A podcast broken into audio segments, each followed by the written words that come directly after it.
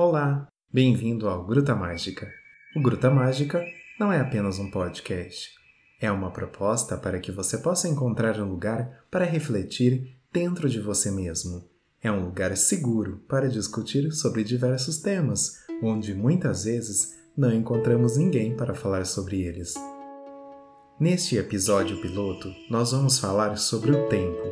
Afinal, você já parou para pensar no que é o tempo? Quando será que começamos, como humanidade, a perceber que o tempo existia? Mas como será que surgiram a percepção de horas, dias, meses e anos? Qual é a relação que nós temos com o tempo? Qual é a sua relação com o tempo?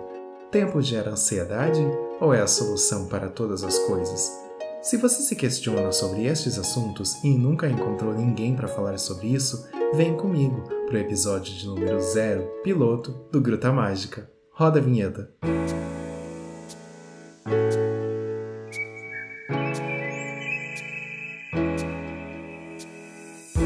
A vida moderna traz muitas facilidades, mas o nosso tempo fica cada vez mais escasso. Com tanta coisa para fazer, acabamos nos desconectando do mundo sutil e natural. Aqui abordaremos assuntos diversos para nos proporcionar um momento de reflexão. Meu nome é Cristiano Borges e este é o Gruta Mágica. Bem-vindo!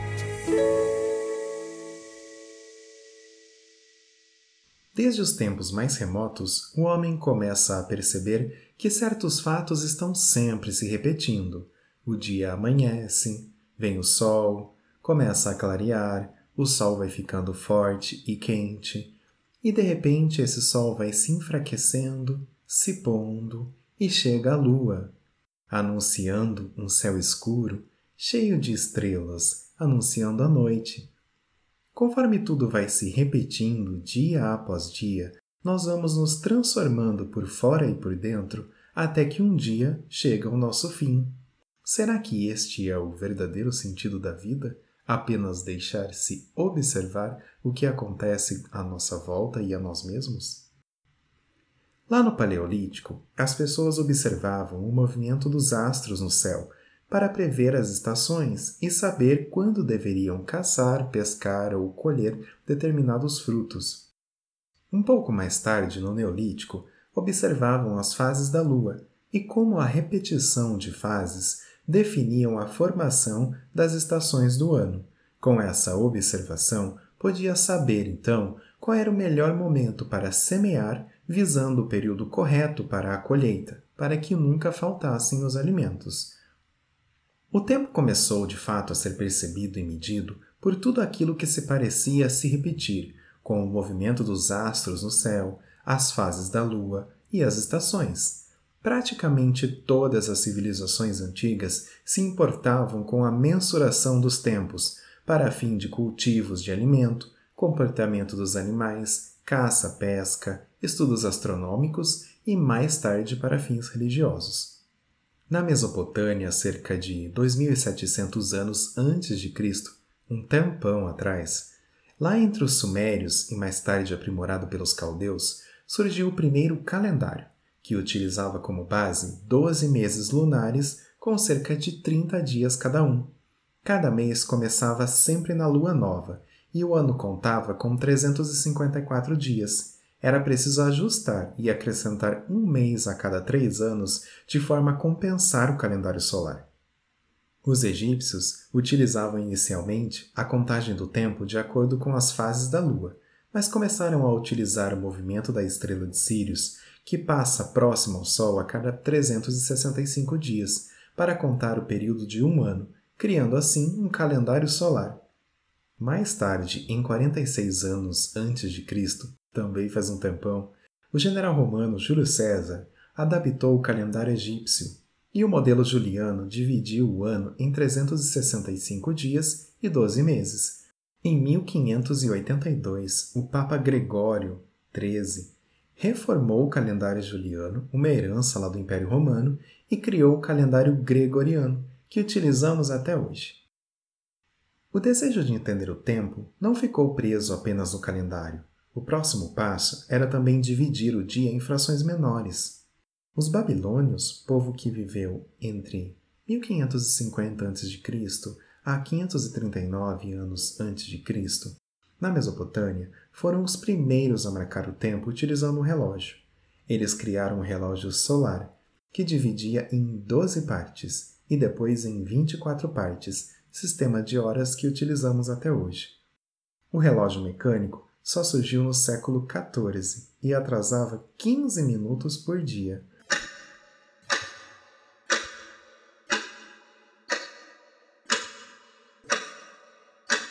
Em 1656, com a criação de um relógio de pêndulo, o atraso diminuiu para um minuto por semana.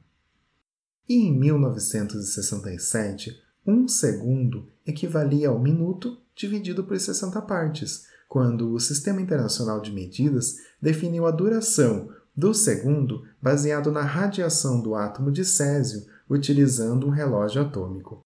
Este relógio usava um padrão ressonante de frequência, como contador, onde a cada 9 bilhões 192 milhões 631 mil 770 oscilações do átomo de césio, o relógio entende que se passou um segundo.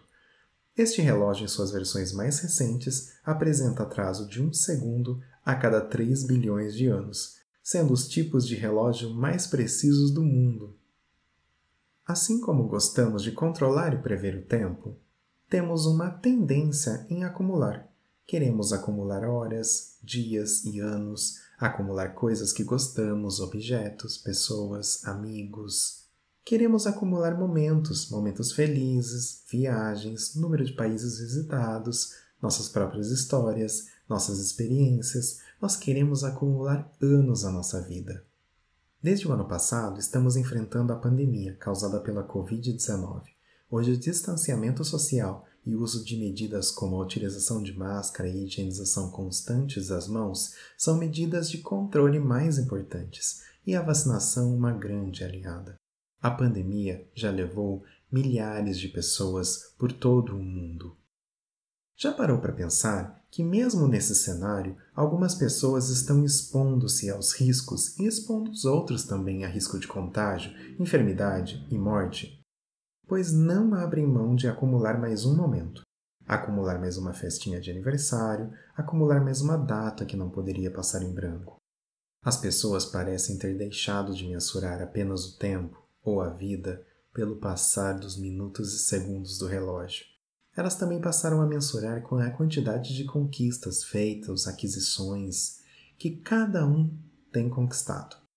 Com o tempo entendido e ampliado, a necessidade de controlar o tempo como ele é, ou o tempo por acúmulo de coisas palpáveis, algumas pessoas se aproveitaram disso para redefinir as relações com o tempo. No século XVIII, na Inglaterra, a Revolução Industrial transformou o mundo, tornando o capitalismo uma realidade em todo o globo. Sim, o mundo é redondo, embora existam pessoas que pensem o contrário, que a Terra é plana. Mas não vamos nem entrar nesse mérito. Vamos seguir aqui. As bases da Revolução Industrial foram pautadas na transição das corporações de ofício da Idade Média para produções de manufatura, os artesãos portavam individualmente as técnicas, ferramentas e matérias-primas, trabalhando sobre a supervisão, às vezes, de um grande mestre artesão, como se fosse um chefe desses artesãos. Já na manufatura, esses mestres artesãos passariam então a deter a propriedade de todo o meio de produção, transformando os demais artesãos em trabalhadores assalariados. Esse método de trabalho foi se ampliando e gerando acumulação de capital na mão de poucos, instaurando a burguesia, esta detentora dos meios de produção, e empoderada a ponto de poder controlar o tempo de trabalho alheio, nascendo ali a classe de trabalhadores, que já não controlava mais nem o próprio tempo e nem o próprio trabalho, e recebia um valor fixo, independente do volume de trabalho. Com essa mudança no trabalho e no tempo das pessoas, Cada vez mais as pessoas saíam de áreas rurais e pequenos povoados e mudavam-se para as capitais em busca de trabalho e dinheiro. As condições de vida e trabalho eram péssimas e os trabalhadores executavam seu trabalho em locais muitas vezes insalubres e recebiam salários muito baixos, que às vezes não eram nem suficiente para ter uma moradia e alimentação digna. Após muitos conflitos entre a classe trabalhadora e os burgueses, passando por greves e batalhas judiciais, os burgueses tiveram que oferecer melhores condições de vida para seus trabalhadores. Com o mundo capitalista em pleno funcionamento, até hoje as pessoas trocam seu trabalho, empenho, criatividade e dedicação em troca de um salário através de atividades profissionais. Como estamos todos inseridos no modelo capitalista de consumo, trabalhamos para poder pagar nossas moradias, comprar nossas comidas, nossas vestimentas, nossos utensílios domésticos, mobiliários, e também para financiar os nossos meios de transporte e nos propor um pouco de entretenimento.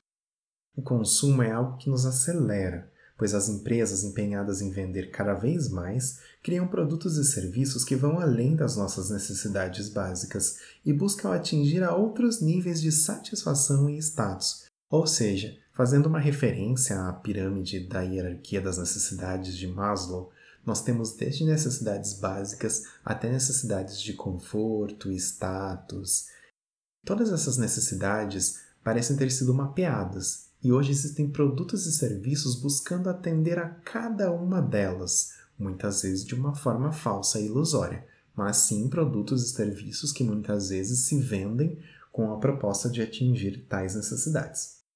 O resultado de tudo isso está no desequilíbrio. A vida moderna está cheia de situações que aceleram nossas emoções, vivemos sempre afetados por estresse, depressão, aumento da velocidade constante, irritabilidade e uma má qualidade de vida. Do tempo que os homens observavam os astros para poder prever o melhor momento para encontrar alimento, até o momento presente, o tempo desempenha um papel fundamental na compreensão da vida das pessoas. Fomos todos capturados por uma grande armadilha que a própria sociedade criou. Todos nós acabamos contribuindo por isso em maior ou menor grau. E a vida é bem mais do que trabalhar muitas horas por dia, chegar em casa à noite cansado, esfomeado e comer qualquer coisa que a gente vê pela frente, tomar um banho e dormir. É preciso reestabelecer esse controle, retomar o direcionamento na, da nossa própria vida. E eu também incluo nisso. Não sou nenhum expert em transformação de vida. Sou apenas uma pessoa como você, como qualquer outra pessoa, também questionando, refletindo e tentando sair um pouco dessa matrix. Existe um trava-línguas que eu gosto bastante e que, mais que nos confundir na hora da pronúncia, pode nos trazer um conhecimento muito sábio e que faz todo sentido nisso que a gente está falando aqui. Que é mais ou menos assim. O tempo perguntou ao tempo: Quanto tempo o tempo tem? E o tempo respondeu ao tempo que o tempo tem o tempo que o tempo tem.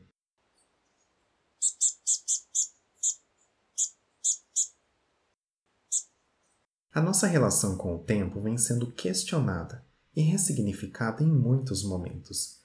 Em 1986, que inclusive é o ano do meu nascimento, Carlo Petrini junto com um grupo de ativistas, realizou um protesto contra a inauguração de um restaurante de McDonald's na Piazza de Spagna, em Roma. Esse protesto deu origem ao Slow Movement, um movimento que propõe uma mudança cultural para a desaceleração da vida cotidiana. O Slow Movement se iniciou então com o Slow Food, tendo como objetivo promover uma maior aceitação da comida, melhorar a qualidade das refeições e criar um fluxo que valorize o produto o produtor e o meio ambiente. O slow se ampliou para muitas vertentes após esse momento inicial do slow food, como slow cities, slow fashion, slow aging, slow school, slow travel, slow books, slow living, slow money, slow build, slow sex e tantas outras vertentes. E me desculpa se eu errei alguma pronúncia de inglês aqui. De inglês eu não sou fluente. Todas as vertentes do slow têm valores em comum que são a valorização de um desenvolvimento durável e sustentável, ao invés de um crescimento de desgaste rápido, respeito às diversidades ambientais, locais, culturais individuais, proximidade e humanização, cuidado e atenção às pessoas de forma personalizada e flexível, em oposição à produção em série e à impessoalidade e desumanização, valorização da qualidade em vez da quantidade, respeito pelos ritmos naturais, pessoas e sociais, conciliação e integração das diferentes áreas da vida numa perspectiva multidimensional e holística, equilíbrio entre os extremos e empoderação aos excessos de forma a minimizar assimetrias e fundamentalismos, bem-estar e realização do potencial do indivíduo, do território e da comunidade, valorização da simplicidade voluntária e uso responsável dos recursos materiais. São um monte de fatores e itens que eu falei agora, mas basicamente, se a gente pudesse resumir, seria a valorização de todo o meio, desde a matéria-prima, a forma como se faz e a forma como você desfruta e aproveita isso. É uma forma de valorizar toda a cadeia, inclusive para quem está consumindo no final, que pode ser inclusive a mesma pessoa.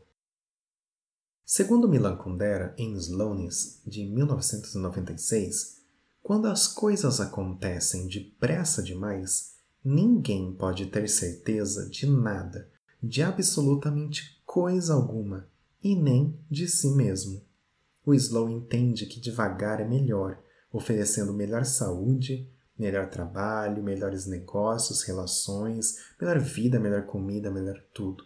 Quando a gente faz as coisas devagar, a gente faz as coisas com intensidade. Mas o devagar que a gente está falando aqui não está relacionado à lentidão, mas atenção plena, em mindfulness, em presença plena.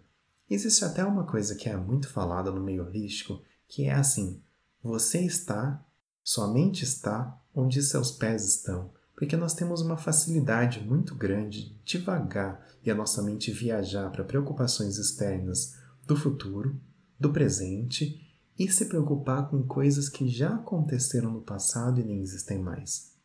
Mas apenas a gente deve focar no momento presente. O Slow acaba falando, em resumo, muito sobre isso. Sobre esse tema, recomendo fortemente que vocês leiam o livro Devagar de Cor Honoré, de 2004. Tem um trecho que eu gosto muito e que reflete bem sobre o movimento, que é assim: ser devagar significa controlar os ritmos da nossa vida. É você quem decide em que velocidade deve andar em determinado contexto. Se hoje eu quiser andar depressa, vou depressa. Se amanhã eu quiser andar devagar, vou devagar estamos todos lutando pelo direito de determinar o nosso próprio andamento.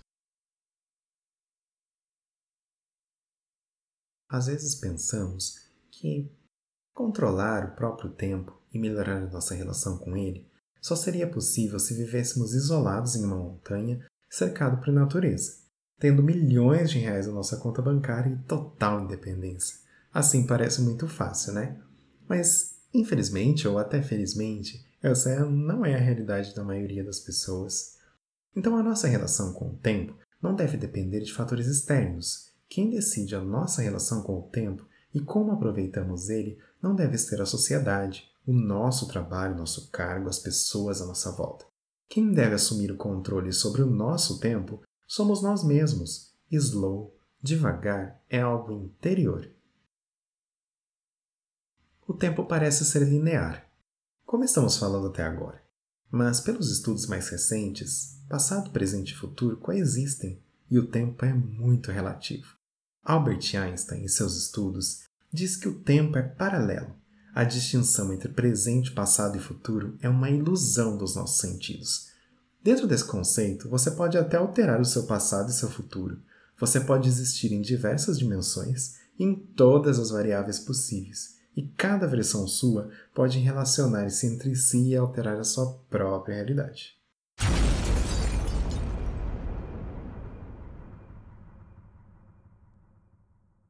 Após essa explosão na nossa cabeça, e nos minutos finais desse episódio, eu deixo uma dica para desacelerar. E quando eu falo dica, é dica mesmo, porque eu não sou um expert no assunto e nem quero ser visto como. Não sou uma pessoa forte no slow movement são coisas que eu venho refletindo, pensando e estou aqui hoje trazendo, onde vocês também possam refletir e até me ensinar muito mais que eu estou dizendo para vocês. Mas vamos pensar assim: se tem algumas coisas que eu posso deixar como dica, que são coisas que eu venho fazendo para mim mesmo, é algo mais ou menos assim. Durante o seu dia, faça pequenas pausas. Feche os olhos, preste atenção à sua respiração, inspire, expire e lembre-se que a principal chave para sair do turbilhão de emoções é sempre se lembrar de respirar. Lembra que eu disse agora há pouco? Você está onde seus pés estão. Essa é a melhor forma de frear qualquer aceleração. Quando você presta atenção em você mesmo, tudo à sua volta some e você desacelera. E quando você desacelera, você começa a se perceber melhor. Busque criar pequenos hábitos, hábitos diários, que façam sentido para você.